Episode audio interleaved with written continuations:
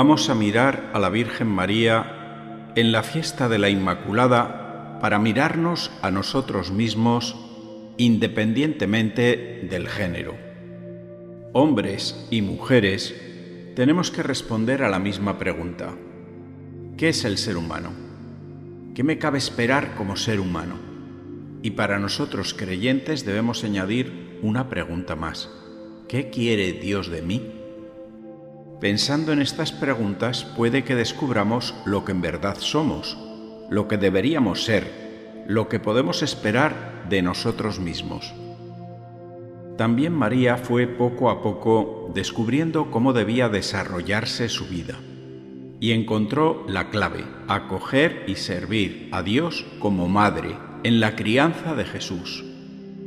Su misión fue hacer de su hijo un hombre perfecto, pues ha de ser verdadero Dios y verdadero hombre.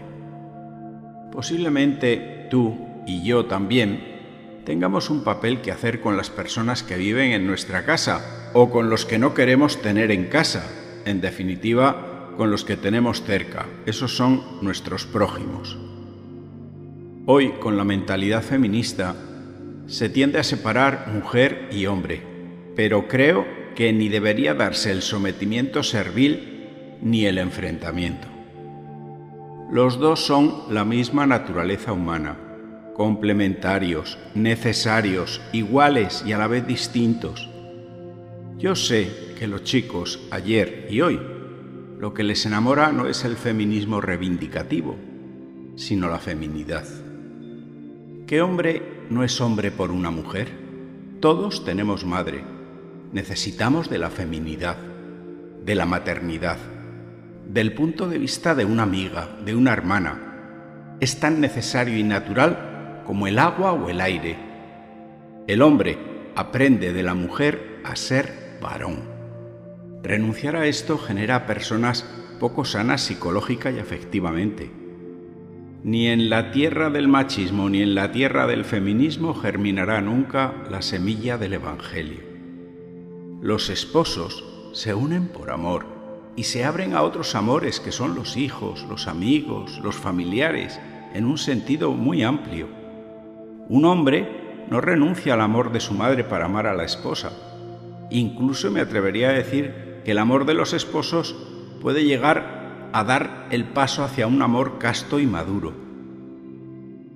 Como católicos, lo principal no es ser hombre o mujer, sacerdote o laica, importante o anónimo, joven o mayor. Aquí lo importante es tener los mismos sentimientos de Cristo y para eso hay que estar unidos a Cristo.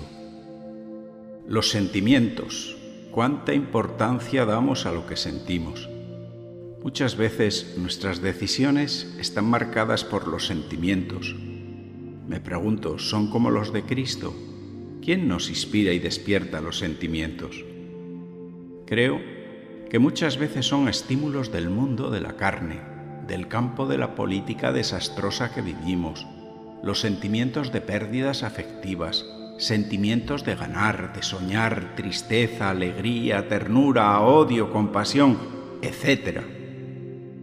Los sentimientos pueden ser inspirados por el Espíritu Santo o susurrados por la serpiente de Eva.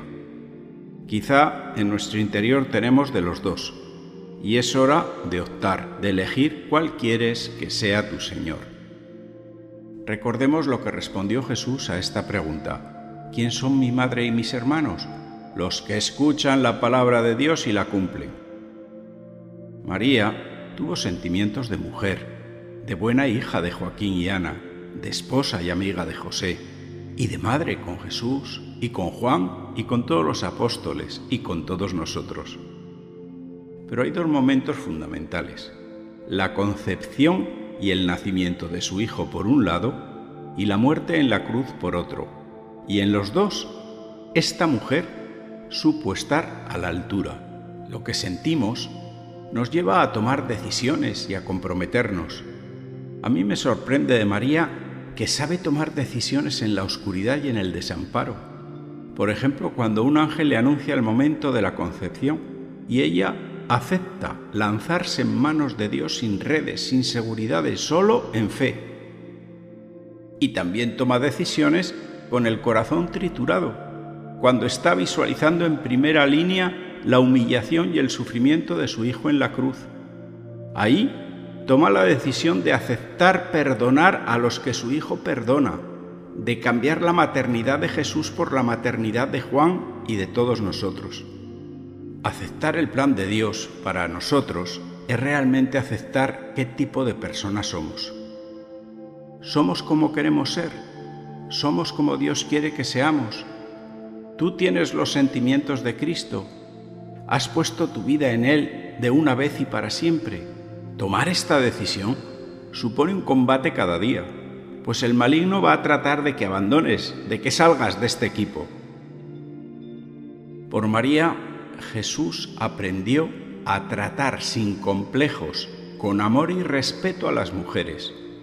Fue el único rabino de su tiempo que entre sus filas aceptó a mujeres y se dejó acompañar de ellas hasta su muerte.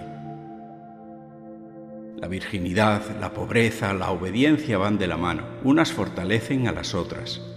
María respetó a sus padres, pero sin dejar de hacer lo que Dios le pedía. Fue buena hija. La virginidad de María no se defiende por la falta de relación sexual o por un nacimiento milagroso. No es una cuestión fisiológica. Ser virgen es un modo de decir y defender que el mundo de su vientre es realmente algo que viene de Dios. Hace referencia directa al mismísimo Jesús, no a la madre, sino al Hijo. La virginidad no solo evidencia la castidad, sino un modo de ser, su relación pura con Dios. ¿Cuántas personas, gracias a la maternidad de la Iglesia y tomando como modelo la virginidad de María, han decidido salir, convertirse, cambiar el mundo, abandonando una vida de adicciones, de sexo fácil o incluso de prostitución, y han salido de lo más oscuro para realizarse como personas nuevas.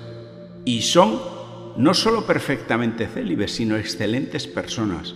Un Cristo para otros. Yo podría dar varios nombres. ¿Sabéis qué celebramos hoy? Que ninguno de nosotros somos perfectos, pero que la perfección existe y por eso está entre nosotros María Inmaculada. Para terminar, quiero decir como párroco que no evangelizamos para tener más adeptos, tener muchos grupos en la parroquia, no. Evangelizamos este tiempo tan duro y difícil por amor a la persona, para ofrecer a quien escucha o se acerca a la parroquia lo mejor, la verdad, a Jesucristo Salvador. En la Virgen María, toda persona puede ver a la mujer total, a la madre, a la esposa, a la hija, a la iglesia, porque en su interior puedes encontrar a Jesucristo.